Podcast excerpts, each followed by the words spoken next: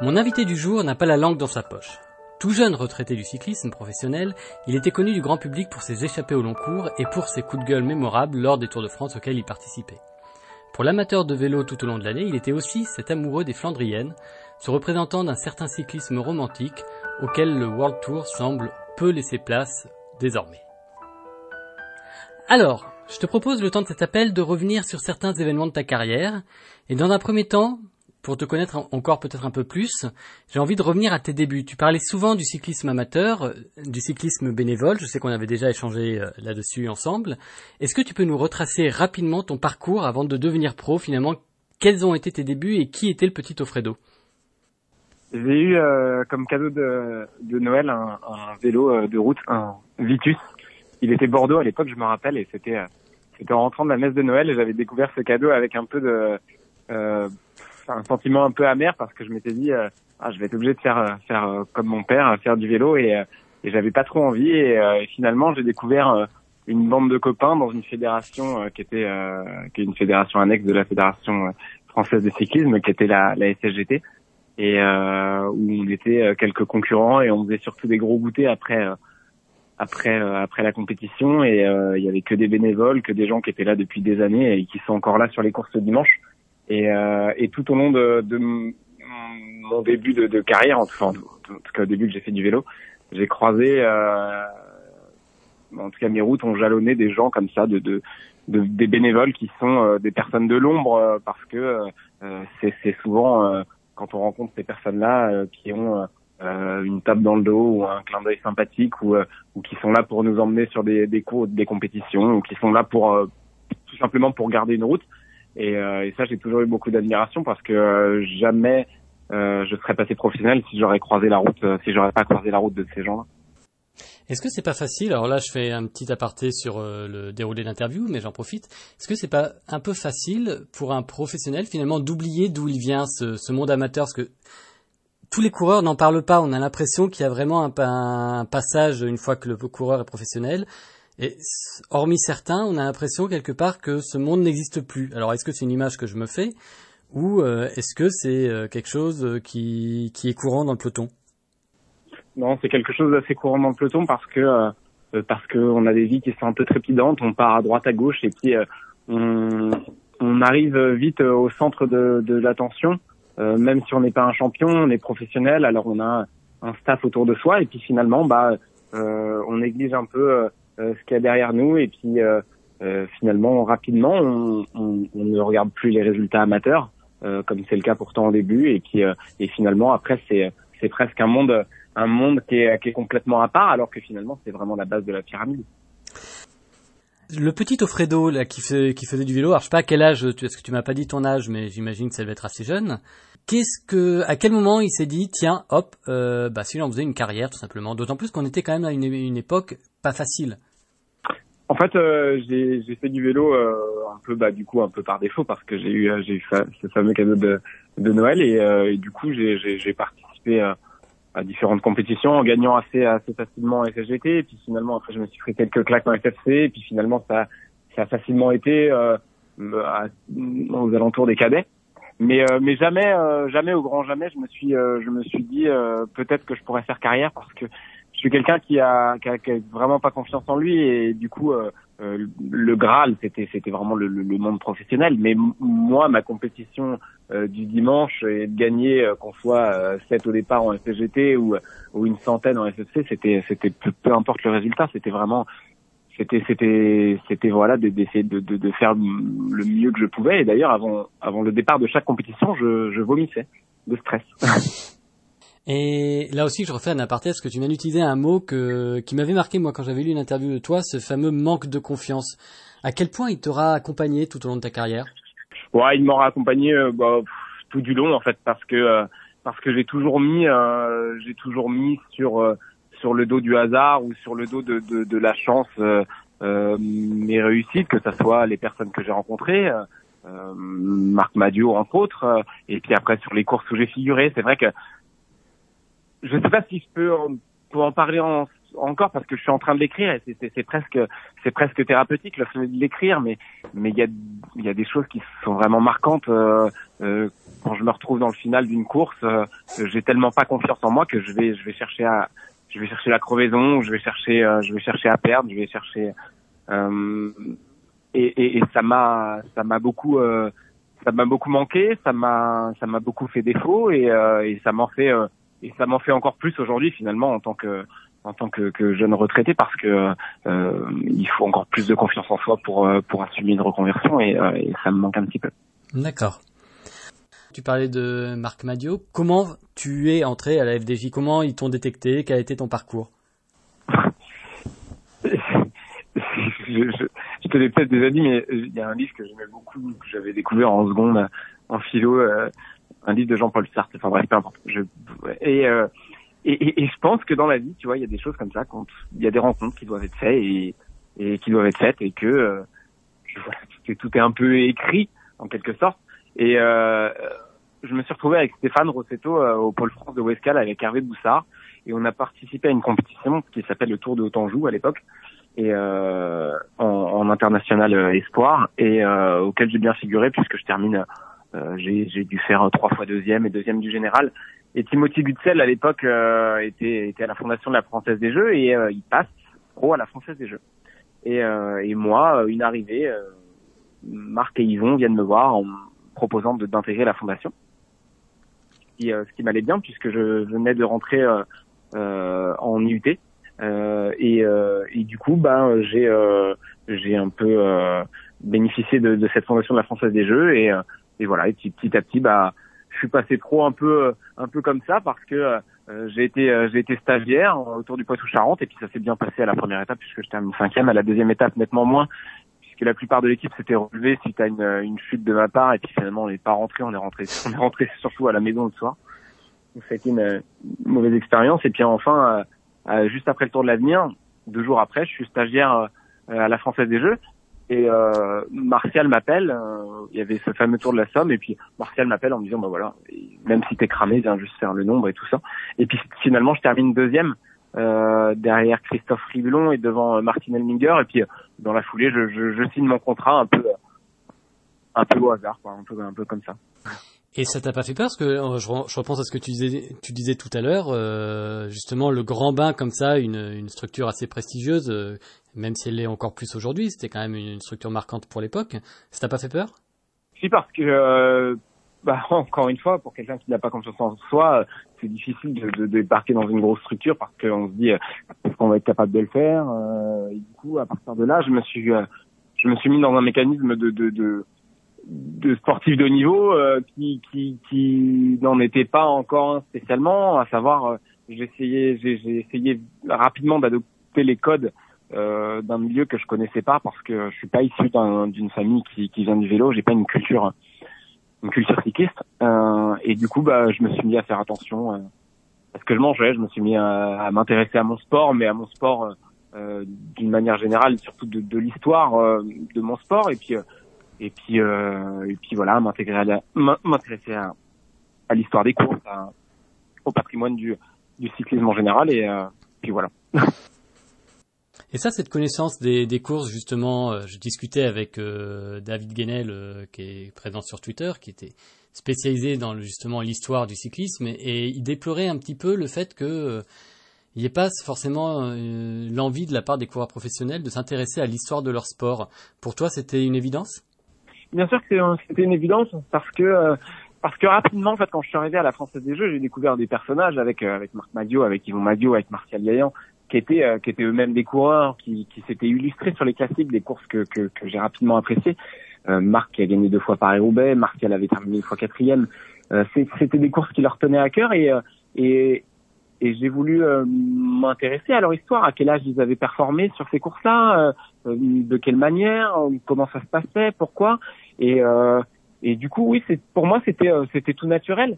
Et, et d'ailleurs, je suis assez je suis assez désolé parce que parfois je croise des, des, des, anciens coureurs, alors que ce soit sur les réseaux, même si j'y suis très peu, ou ça soit voilà sur les des cycles sportifs et tout ça, des anciens coureurs cyclistes qui ont un palmarès impressionnant et qui sont complètement snobés. Alors snobés, c'est pas c'est pas méchant, c'est parce que tout simplement ils savent pas, mais par des, des, jeunes coureurs euh, c'est, c'est, je trouve que ça fait partie du, du, du métier de coureur cycliste de, de, que de connaître le, le, le, cyclisme en général.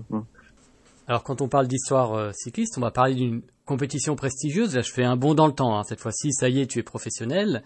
Et euh, alors, je, je, parle pour moi, parce que moi, c'est là où je t'ai vraiment découvert. Alors, bien sûr, il y avait eu le podium sur euh, Grand Prix de Ploué, je crois, l'année précédente, en 2010. Mais il y a eu ce fameux Milan-San Remo en 2011, où tu fais, si je dis pas de bêtises, septième. Euh, oui, la médi alors pour moi, c'est là où commence entre guillemets la médiatisation du coureur Johan Ofredo. Peut-être que tu le ressens pas comme ça. Titre personnel, c'est un peu comme ça que je, je, le, ressens. Ouais, certainement. Mais en fait, assez rapidement, euh, j'ai trouvé mes marques dans l'équipe et puis euh, dans, les classiques, j'ai trouvé mon rôle avec des coureurs euh, qui étaient quand même impressionnants, des coureurs comme Philippe Gilbert, des coureurs comme Frédéric Guidon, Christophe Mangin. voilà, ils étaient, ils étaient quand même, c'était quand même des coureurs d'expérience qui m'entouraient et j'ai j'ai dû gagner au Tour de Picardie en 2010, il me semble, un truc comme ça, et puis euh, et puis m'échapper dans le final de Milan-San Remo. Et dans dans ce fameux final de Milan-San Remo, à l'arrivée, euh, je suis euh, je suis assez dans une position assez assez spéciale parce que je m'échappe sur une course que j'adore parce que parce que je la connais parce que je la connais dans les livres euh, et que c'est une course extraordinaire. Je l'ai déjà faite l'année d'avant. Je m'échappe en 2010 euh, seul, je me fais reprendre dans la dans la, dans la J'étais content de, de ma prestation parce que euh, je sortais de Tirreno et puis c'était une course qui était qui, était quand même dure et euh, et puis finalement je me prends euh, une soufflante à l'arrivée par par Martial Gaillan et et il fait une interview sur Eurosport où il voilà il peut-être à juste titre, je sais pas, à l'époque en tout cas pour moi ça l'était pas. Il estimait que je ne j'aurais jamais dû attaquer, que j'aurais dû attendre dans le peloton pour emmener euh, pour emmener Anthony faire un sprint. Et euh, le pauvre Anthony, il avait rien demandé. Et, euh, et du coup, l'année d'après, je me suis dit, bah en 2011, euh, je vais essayer de faire pareil sur Milan San Remo et montrer que euh, que j'ai les capacités de le faire. Et, effectivement, ça a été ça a été un tournant de ma carrière parce que je me suis dit, j'ai pas confiance en moi. Du coup, je vais anticiper les choses et je vais le faire avec Steve Chenel parce que je m'entends très bien avec lui. Et on avait décidé de le faire. On l'a fait et on a anticipé. Les choses parce que euh, je pensais pas être là dans le dans le money time et, euh, puis finalement bah c'est pas passé loin à plusieurs reprises et, ça ça a été un élément un élément déclencheur et malheureusement après par la suite il y a eu il y a eu un quelques il y a eu un gros tournant. Là, on a découvert le personnage médiatique. Moi, j'ai envie de t'interroger sur cette aisance des micros parce que pour quelqu'un qui n'a pas confiance en toi, paradoxalement, tu as une image et une médiatisation qui, qui est assez forte. Tu dois en avoir conscience, j'imagine. Alors, comment toi, justement, cette aisance euh, vis-à-vis de l'interview, est-ce qu'elle est réelle et euh, comment est-elle venue? Euh, Alors oui, elle est réelle et, euh, j'aime j'aime ça.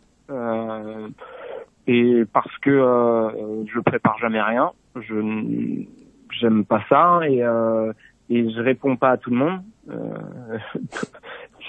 et du coup, euh, si je le fais, c'est que j'ai envie de le faire et, et avec euh, et avec beaucoup de sincérité et parfois avec peut-être trop de sincérité. Et ça m'a ça m'a sûrement fait défaut, mais en tout cas, euh, euh j'aime j'aime exprimer en fait ce ce dont parfois on a on a peur de mettre des mots parce que parce que c'est tabou, parce qu'on a peur de parler de justement de peur, parce qu'on a peur de parler de, de solitude, parce qu'on a peur de parler de, de dépression ou de, peu importe. Euh, c'est vrai que je, par rapport à ça, j'ai, pas trop de freins et du coup j'ai, une certaine euh, euh, facilité. Alors je sais pas si c'est bien ou si c'est pas bien, mais mais en tout cas j'aime bien le faire. Forcément, plus on s'exprime, en plus quand on s'exprime avec un certain bagou, bah forcément on clive. Est-ce que tu as ressenti justement ces personnes qui, c'est c'était pour donner un exemple, hein, c'est sur le Tour de France, souvent tu as les gens qui sont ravis que tu t'échappes ou, les gens qui disent tiens il s'échappe pour pouvoir euh, passer à la télé le soir. Toi, qu'est-ce que tu as envie de répondre à ces personnes maintenant que justement, bah ça y est, tu n'es plus coureur, donc tu peux peut-être leur répondre plus librement? C'est rigolo parce qu'il y a, vraiment eu euh, un, avant Tour de France et un après Tour de France. Parce que euh, parce qu'avant le Tour de France, j'avais une passion pour les classiques et je l'ai encore et euh, et que euh, je tournais souvent autour euh, autour de la dixième place et que c'est c'est pas évident parce que euh, j'ai pas forcément le moteur d'un Peter Sagan loin de là et que du coup il faut beaucoup travailler et que faire une dixième place c'est déjà c'est déjà quelque chose de difficile. Mais mais sur le Tour de France c'est c'est très très difficile d'exister. C'est une évidence. Pourtant c'est une chance parce que pour moi, c'était un rêve de gamin de, de, me présenter euh, au départ du tour, surtout une course qui fait une étape quand on n'a pas confiance en soi et que c'est tous les jours une remise en question et qu'on se dit bah voilà je mets mon dossard je le colle aujourd'hui mais peut-être que je le collerai pas demain parce que euh, parce que j'ai peur de délai parce que j'ai peur de cette montée parce que j'ai peur de ce col là parce que j'ai peur de plein de choses. Et euh, et ben je me dis bah moi j'ai peur de chuter, j'ai peur de ceci, mais par contre j'ai envie d'exister sur le tour. Et moi ma manière d'exister, bah, c'est de m'échapper parce que euh, j'ai des souvenirs de gamin avec euh, des coureurs euh, à la Ludo Dirksens, à la Thierry Marie, à la peu importe des, des, des, des, coureurs qui étaient qui étaient emblématiques ou comme Jackie Durand qui, qui s'échappaient. Alors j'ai pas, je me compare pas du tout à ces coureurs-là, mais mais par contre le Tour de France, il faut pas se cacher.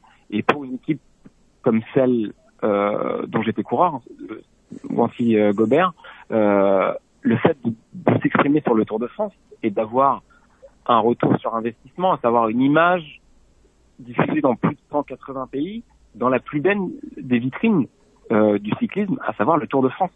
Et, en toute objectivité, je pense que c'est c'est pas du tout quelque chose de, ridicule de, s'échapper. Et j'ai vécu des, émotions euh, intenses et euh, et, et, et j'invite les gens qui qui, qui, qui, qui pensent que c'est c'est quelque chose de ridicule de, de, de vivre l'expérience, même si c'est quelque chose de, de compliqué, mais mais parce que c'est quelque chose de, de vraiment remarquable.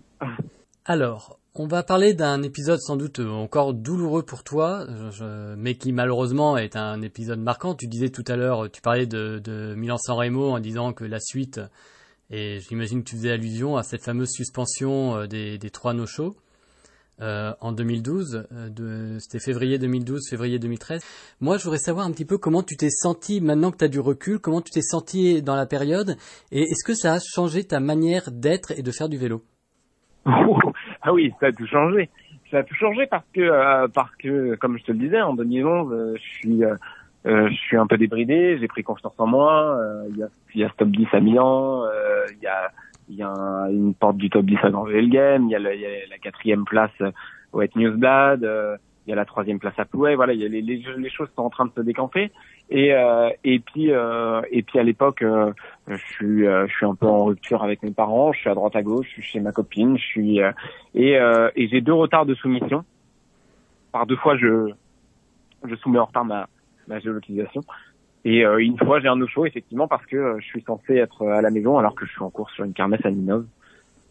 Et, euh, et là, à la Française des Jeux, on pense que tout va s'arranger parce qu'on a, on a les explications et puis, puis finalement, ça s'arrange pas et, et puis rapidement, bah, tu prends un coup de massue sur la tête parce que tu te dis que rien ne sera plus comme avant et puis tu le constates rapidement parce que parce que ton téléphone sonne plus ou en tout cas sonne plus pour la, la pour les bonnes raisons et puis euh, et puis t'as plus ce, petit stress cette petite adrénaline parce que tu sais qu'il faut être pour pour le week-end tout s'arrête d'un coup euh, un coup de téléphone qui t'annonce que tu prends un an de suspension et puis un an de suspension bah bah ça en vaut certainement euh, à la puissance euh, oh, quelle puissance je sais pas mais euh, mais en tout cas ça ça vaut bien plus qu'un an parce que parce que ça brise tes rêves ça brise ça brise aussi beaucoup de choses parce que tu pensais avoir un des gens sur qui tu pouvais compter et puis finalement bah, bah tout ça ça s'effondre un peu et puis tu te doutes bien bah quand tu vas revenir dans le peloton bah les choses vont changer.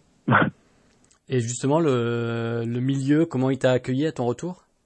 Dans la dans dans la la majeure partie euh, très bien parce que euh, parce que parce que justement les gens du milieu euh, connaissent le système et connaissaient le, le, le, au début le un peu le, la complexité, même si c'était pas vraiment complexe, mais c'était voilà, c'était une habitude à prendre. C'était euh, c'était dans les tout débuts de la géolocalisation et puis ça, ça s'est plutôt bien passé, mais euh, mais dans le sens euh, accueillir parce que parce que les rôles avaient changé, parce qu'il y a des coureurs en devenir qui étaient arrivés, à savoir Arnaud Desmar, la Serboigny, et puis et puis que, que voilà, moi j'étais j'étais mine de rien, même si j'étais pas un coureur qui était qui était associé au dopage, j'étais un coureur qui avait violé les règles euh, anti-dopage. Et justement cette image, parce que c'est, on a coutume souvent d'associer une, image euh, aux coureurs qui ont rencontré des suspensions. Euh, souvent l'étiquette est dure à décoller. J'ai l'impression que la tienne alors peut-être là aussi, toi tu l'aperçois différemment, mais que finalement elle s'est décollée assez facilement de par peut-être les explications que tu as apportées, le dossier, le fait que ce soit un 3 no show et non pas, non pas bien entendu un contrôle euh, dopage euh, sanguin ou urinaire. Euh, toi justement, est-ce que tu penses que le public euh, t'emporte en grief ou t'en a porté grief après? Je pense que le public euh, forcément, certains m'en ont porté grief et, à juste titre, il y a, des règles, elles sont, elles sont les mêmes pour tout le monde et elles doivent être, elles doivent être respectées. En revanche, je trouvais la, la sanction disproportionnée parce que, parce que vraiment, c'était, euh, c'était, complètement de, la mégarde. mais, mais je comprends tout à fait que qu'on puisse m'en tenir rigueur. Mais effectivement, ça m'a pas trop tenu à la peau parce que, parce que j'ai je suis rapidement passé à autre chose et j'ai rapidement, effectivement euh, expliquer le pourquoi du comment et que euh, que, que, c'était c'était pour partie de ma faute, mais mais pas que. Hmm. On arrive à la fin de la suspension, donc tu as euh, à nouveau Paris-Roubaix et l'image qui, à l'époque était impressionnante, hein, le fameux soleil de Paris-Roubaix. Je crois que c'est l'année d'après ou deux ans plus tard, tu es plus ou moins sacrifié pour attendre Demar alors que tu sembles être très très performant. Euh, j'ai deux questions en fait. Est-ce que tu a l'impression d'être quelque part un peu passé à côté de tes meilleures années à cause de tous ces déboires? Et est-ce que tu n'as pas euh, l'impression d'avoir un petit peu quelque part été sacrifié pour euh, le les débuts de d'Arnaud Demar euh, Alors euh, effectivement, alors c'est rigolo parce qu'encore une fois, tu vois cette cette image de, de, Paris Roubaix où je, je tape je tape l'îlot central, elle est rigolote parce que parce que je reviens de je reviens de suspension. Euh, on est en 2013, on est à Paris-Roubaix, ça me tient à cœur. On a des nouveaux vélos. Euh, entre temps, il y a le derrière électrique qui est arrivé. J'expérimente un peu le, le, le DID électrique et puis ma batterie lâche dès le premier secteur des trois villes. Et je me retrouve sans, sans batterie et, euh, du coup, euh, j'étais quasiment tout à droite. Et j'entends Marc à l'oreillette qui me dit, voilà, je suis là, gamin, tourne-toi et tout. Alors, je me retourne, regarder où il est. Et puis, euh, et puis je me fie vachement au son dans le peloton et puis j'entends pas de sifflet, je me dis qu'il n'y a rien au milieu. Je me retourne un quart de seconde, mais un quart de seconde de trop, je tape le truc. Et euh, effectivement, euh, Roubaix encore une fois à côté, l'année d'après ou, euh, ou deux ans après, il me semble, effectivement, c'est ça. ça allait plutôt pas mal et puis, et puis finalement, j'ai dû attendre attendre Arnaud, mais mais je me suis pas du tout senti sacrifié pour Arnaud parce que d'une manière générale, c'était c'était presque les plus belles années avec Arnaud parce que c'était quelqu'un de de remarquable. Physiquement parce qu'il a, il a des, des, capacités qui sont qui sont phénoménales, mais aussi humainement parlant. Il était très à l'écoute et euh, il était euh, il était très bon élève. Il écoutait bien les conseils, euh, pas les conseils sportifs parce que bien évidemment il est il est bien plus bien plus en capacité que moi, mais euh, mais par contre euh, ça a été ça a été super d'être d'être à ses côtés. Et puis quand je vois c'était l'éclosion d'un grand champion parce qu'aujourd'hui il a il confirme il confirme tout à fait son plan. Et quand tu pars à, à Wanty, qu'est-ce qui te motive finalement de, pour ce transfert euh, Alors que si je dis pas de bêtises, tu aurais pu encore rester à la Française des Jeux. Pourquoi avoir changé d'équipe finalement? Parce que euh, en 2016, j'en ai marre. Euh, j'en ai un peu marre des mêmes courses. Je me plante, je chute, et puis ça, ça se passe pas tellement bien avec avec mon groupe. Alors du coup, j'ai envie de voir autre chose ou j'ai envie de faire autre chose. Alors je me renseigne pour reprendre mes études. Je me renseigne pour et puis, euh, et puis je rencontre deux trois personnalités du cyclisme. Je me dis mais attends, mais t'es t'es cinglé, pourquoi euh, euh, vois vois autre chose à ce moment-là, change de maillot. Euh, et euh, et puis à ce moment-là, euh, je dis ouais ok. Alors je me vois, je me vois à l'étranger. Alors j'ai des propositions à droite à gauche. Finalement, je me sens pas trop à l'aise. J'ai besoin d'être dans mon environnement familial. Et puis j'ai cette opportunité là de, de cette équipe anti-Gobert par euh, Christophe euh, Ramon, un photographe, qui est sur une course à Paris-Bruxelles et qui me dit bah tiens, Hilaire Van der Schuren, il cherche un coureur encore pour son équipe. Tiens, viens le voir. Et puis je vais le voir. Il est assis sur le capot de sa voiture, comme comme habituellement avec avec Jean-François Bourlard, le manager. Et euh, et puis on se serre dans la main et puis on se serre la main et puis le, truc était fait quoi. Et euh, on n'a même pas parlé d'argent. Et puis après quand j'ai eu le contrat, je disais d'accord, c'est c'est différent. et puis finalement, euh, j'ai découvert euh, quelque chose qui était, qui était presque aux antipodes de ce que j'avais connu et de ce que la Française des Jeux allait devenir. Euh, on avait, on avait presque pas la clim dans le bus, on avait certainement pas de téléphone.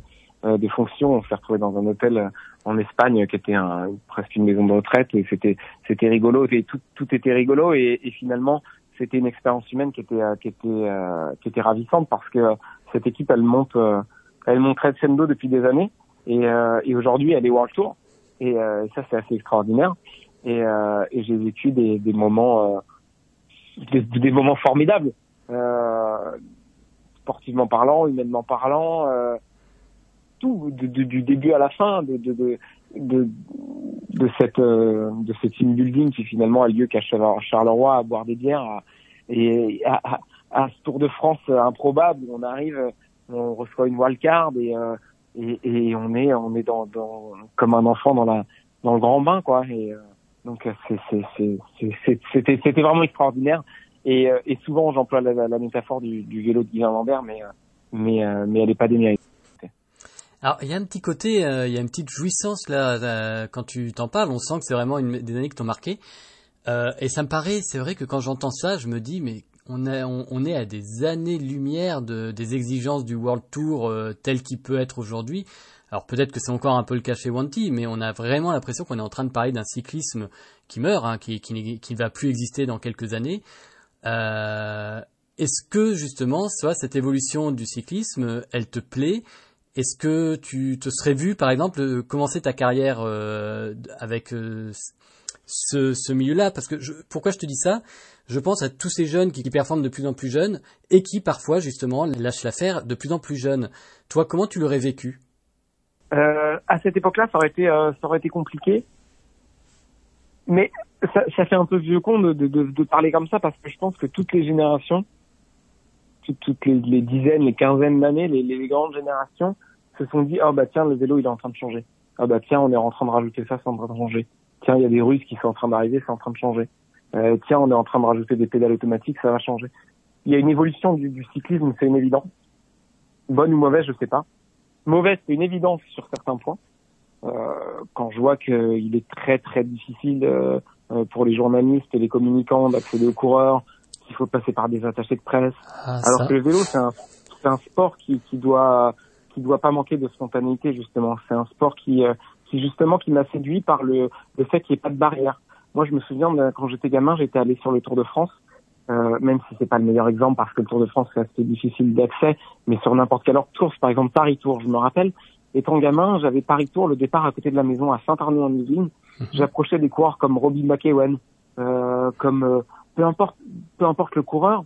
Et, et j'approchais ces coureurs-là, il n'y avait pas de barrière, je, pouvais leur faire signer un autographe. Je me rappelle là, la Française des Jeux, j'étais allé voir Nicolas Vaumondi. Et euh, quand j'ai été pro, j'étais allé lui montrer la carte en, lui disant tiens regarde, tu m'avais signé la carte quand j'étais gamin. Et ça, c'est c'est ce qui fait l'essence même du vélo. Et si on si on casse ceci, eh ben on, on, on, tue le vélo. Et ça, c'est une évidence. Et d'ailleurs, on peut voir. J'ai eu le débat d'ailleurs avec euh, d'autres personnes il n'y a pas très longtemps sur justement l'évolution du cyclisme. Euh, alors effectivement, il y a des bons côtés maintenant. Il y a des bus, il y a des stages en altitude, il y a des stages. Mais est-ce que trop de stages? Beaucoup de stages quand même. Les, les, les coureurs sont toujours partis à l'étranger, à droite, à gauche. Il y a les, il y a les, les, les courses qui sont maintenant étendues dans un calendrier international. Euh, il y a maintenant cette période du Covid où les coureurs sont soumis à des tests euh, PCR euh, quasi quotidiens. il y a les capteurs de puissance, il y a les séances à respecter. Et du coup, on voit quand même, mine de rien, alors peut-être que c'est plus médiatisé qu'avant et qu'avant on n'en parlait pas. Mais toujours est-il qu'il y a de nombreux coureurs qui arrivent à des burn-out. Mmh. Alors, on en voit comme Marcel Kittel, comme Peter Kinog, euh, comme Tom Dumoulin, mais comme bien d'autres qui, qui, qui se prononcent pas et qui continuent leur carrière, mais qui sont qui sont certainement en rupture. Alors, euh, on a on a le premier Tour de France 2017. Alors ça, c'est une question que je te l'avais déjà posée, mais après tout, euh, ça, ça date et les... pour nos auditeurs, on va, on va, je vais te la reposer. Mais est-ce qu'on peut être coureur cycliste sans avoir couru le Tour de France? Alors tu vois ce que je veux dire, hein, c'est bien entendu un peu provoque, mais je me rappelle que toi-même tu le disais, tu as changé de dimension et toi qui n'étais pas forcément, euh, dire, féru du Tour de France, c'était pas une, obligation dans tes premières années de, ta carrière, hein, quand, tu en, quand tu en parlais. On, on, a bien senti que si pour le public il y a eu un avant et un après, pour toi aussi il y a eu un avant et un après Tour de France finalement. Non, mais c'est évident. Et puis on, on, en revient à ce que je te disais tout à l'heure. Euh, forcément, il y a eu un avant, un après, parce que euh, quand tu n'as pas confiance en toi, tu peux pas te lancer sur une course de trois semaines. C'est quelque chose d'inenvisageable, et c'est pour ça, finalement. Alors, je disais que je voulais pas participer de France, mais je voulais pas parce que parce que je pensais que j'en étais pas capable. Et, et, toutes mes premières années à la Française des Jeux, ça a été le cas. Et, euh, et une fois qu'on m'en a donné l'opportunité, finalement, je me suis dit bah pourquoi pas. Et euh, effectivement, euh, je me suis rendu compte euh, que, que le Tour de France c'était euh, le, le, système, c'était le cyclisme fois fois fois 10, fois 15, parce que tout était décuplé, quintuplé, quelque chose. Une, la moindre action avait des répercussions assez énormes, et pourtant, je pense que c'est lié au fait qu'on est tous un, un, rapport avec le Tour de France, tous un souvenir avec le Tour de France. Et, euh, et, et moi, j'étais euh, un des, euh, des acteurs, pas des acteurs, mais des figurants en tout cas, de, de, de, de, cette, de, ce, de, ce grand film. Et c'était, c'était passionnant. Et ça te fait quoi de te dire que peut-être dans 10, 15 ans, tu auras, auras un jeune coureur qui, qui fera son premier Tour de France et qui s'échappera et qui dira tiens j'ai fait comme Johan Ofredo, j'étais fan de Johan Ofredo, j'ai fait comme Johan Ofredo. Est-ce que le fait de, de marquer un petit peu l'histoire à ta manière euh, du Tour de France, même sur, euh, sur euh, peu d'éditions, c'était important? Mm, Honnêtement, je l'ai, je l'ai, je l'ai pas fait du tout pour ça, et puis et et parfois tu peux le faire pour pour personne, tu peux le faire juste pour toi, tu peux le faire juste pour tes enfants qui qui t'attendent à l'arrivée, mais effectivement, euh, j'en serais j'en serais j'en serais très fier et mais c'est pas du tout ce que j'en recherche, tu vois. Je, je, j'aime pas trop me mettre en avant, j'aime pas trop parler de, de, de, de ce que j'ai fait ou tu vois aujourd'hui euh, je regarde avec euh, je regarde les coureurs cyclistes même si on est que on est qu'au mois de mai et je les regarde avec euh, avec beaucoup d'admiration et avec beaucoup de, de, passion comme si comme si j'en avais jamais été un. Donc donc, voilà c'est c'est c'est assez rigolo. Mais effectivement si si j'ai pu susciter des vocations et en tout cas pratiquer un vélo comme comme je l'ai comme je l'ai fait à savoir sans sans contrainte sans sans, sans arrière-pensée en disant voilà je fais je fais un vélo que, que, que j'aime ou je me fais plaisir et euh, bah, c'est important. Alors en 2019, forcément, tu as ta fameuse ton accident spectaculaire au Grand Prix de, de, de Nain.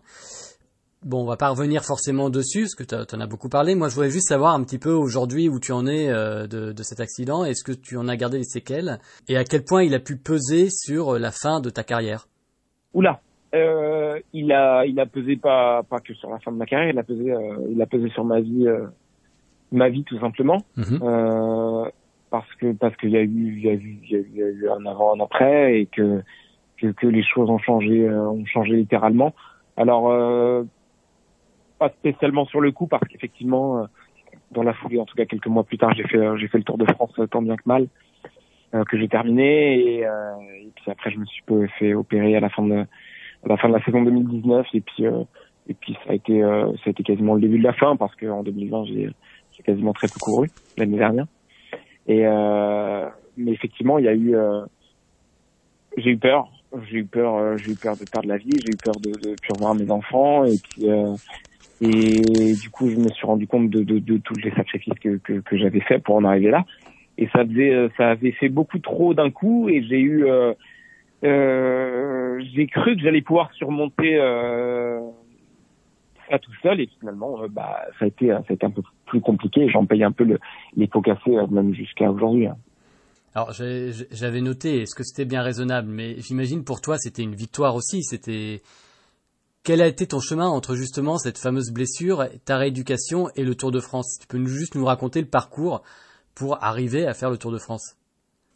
Bon, j'avais deux choix hein tu veux, euh, quand euh, tu te retrouves dans l'hélico et qu'on t'annonce une tétraplégie et que et que tu te dis pas que, que, ta vie elle vient, de, basculer et que finalement euh, euh voilà tu, passes de, de coureurs cyclistes euh, qui qui voyage beaucoup qui s'entraîne 35 heures par semaine à, à quelqu'un qui va se retrouver dans un fauteuil c'est quelque chose de compliqué à gérer et finalement t'annonces que que tout ça non finalement c'est c'est rien, c'est sans rien, ça va passer.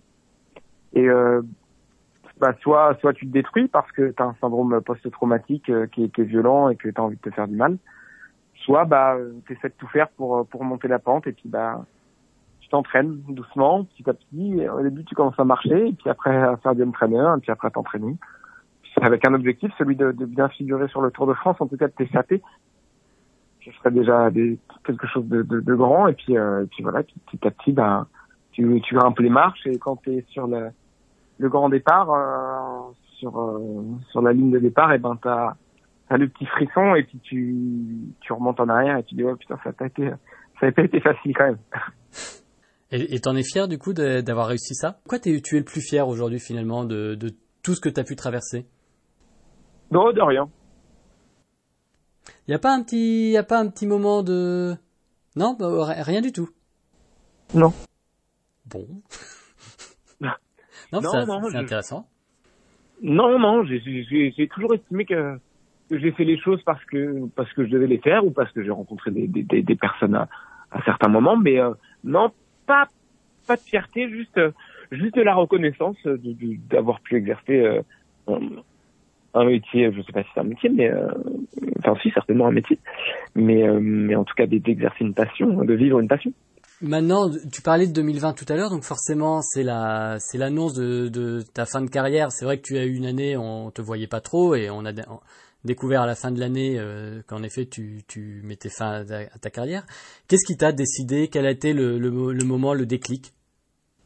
Je me suis je me suis opéré pendant pendant l'hiver et, euh, j'ai eu deux mois de deux mois de plâtre. J'ai eu une greffe une greffe des tendons encore une fois suite suite aux chutes. Une greffe du tendon tibial postérieur.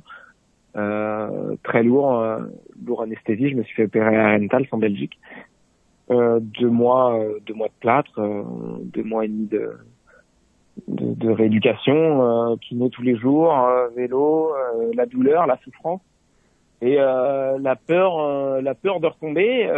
mais finalement, je me suis retrouvé autour d'Arabie Saoudite dans une dans un pays, franchement que j'ai pas j'ai pas spécialement apprécié, même si ça semblait ça semblait s'ouvrir, mais je me sentais pas trop à ma place et puis et puis finalement, je me suis retrouvé euh, rapidement au headvolk et puis au headvolk, euh, ça frottait trop. J'avais peur de tomber et, euh, j'ai senti que, que c'était le début de la fin. Hein.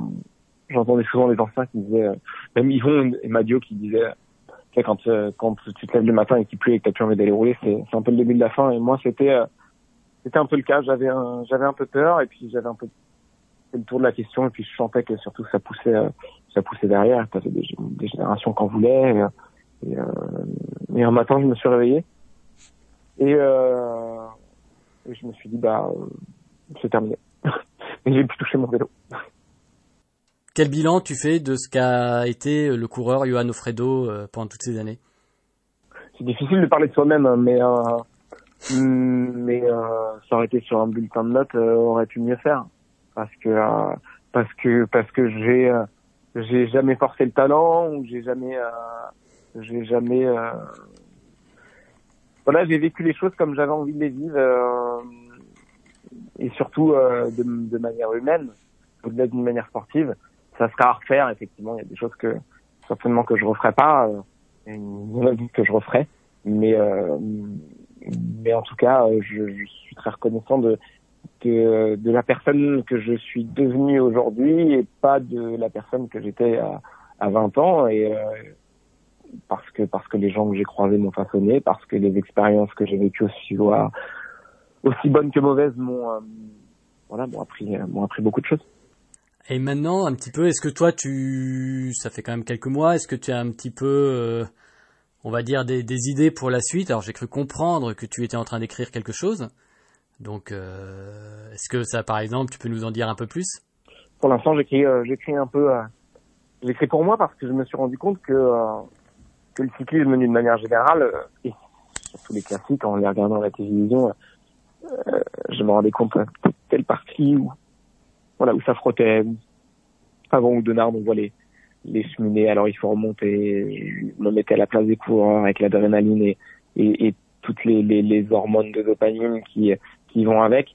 Et, euh, et tout ça du jour au lendemain, quand tu arrêtes, euh, et ben tu ne les sécrètes plus et tu as un gros manque un gros manque, un, gros manque. Euh, alors pas forcément du vélo, pas forcément d'aller rouler 7 heures sous la flotte et à te cailler le cul et les, avoir les, les orteils congelés, c'est sûr. Mais mais tu as un manque parce que tu te rends compte que que ça fait partie d'une grande partie de ta vie et qu'il va falloir se reconstruire, et il va falloir se, euh, se, se construire avec son passé, en utilisant ses forces mais aussi ses faiblesses, et, euh, et en essayant de les mettre à profit du, du mieux que ce soit. Et, euh, et pour ça, c'est je me donne je me donne un peu le temps, mais effectivement, j'aimerais bien m'orienter là-dedans parce que parce que moi, il y a, y, a y a des journalistes qui ont été euh, qui ont été de, de, de grandes inspirations et et que que je pense que le sport, d'une manière générale, sans sans vecteur de, de, de, transmission ou sans personne pour la raconter, c'est un peu c'est un peu dommage et sans raconter les les euh, peut-être les à côté. C'est peut-être ce qu'il y a de plus beau dans dans le sport et euh, et du coup euh, du coup je me laisse un petit peu le temps. Eh ben écoute, c'est sur ces mots euh, qui ouvrent plein de perspectives heureuses. Alors moi, il me reste plus qu'à te remercier et à te souhaiter pour euh, pour la suite tout le meilleur. Ça marche. Merci Bertrand. Salut.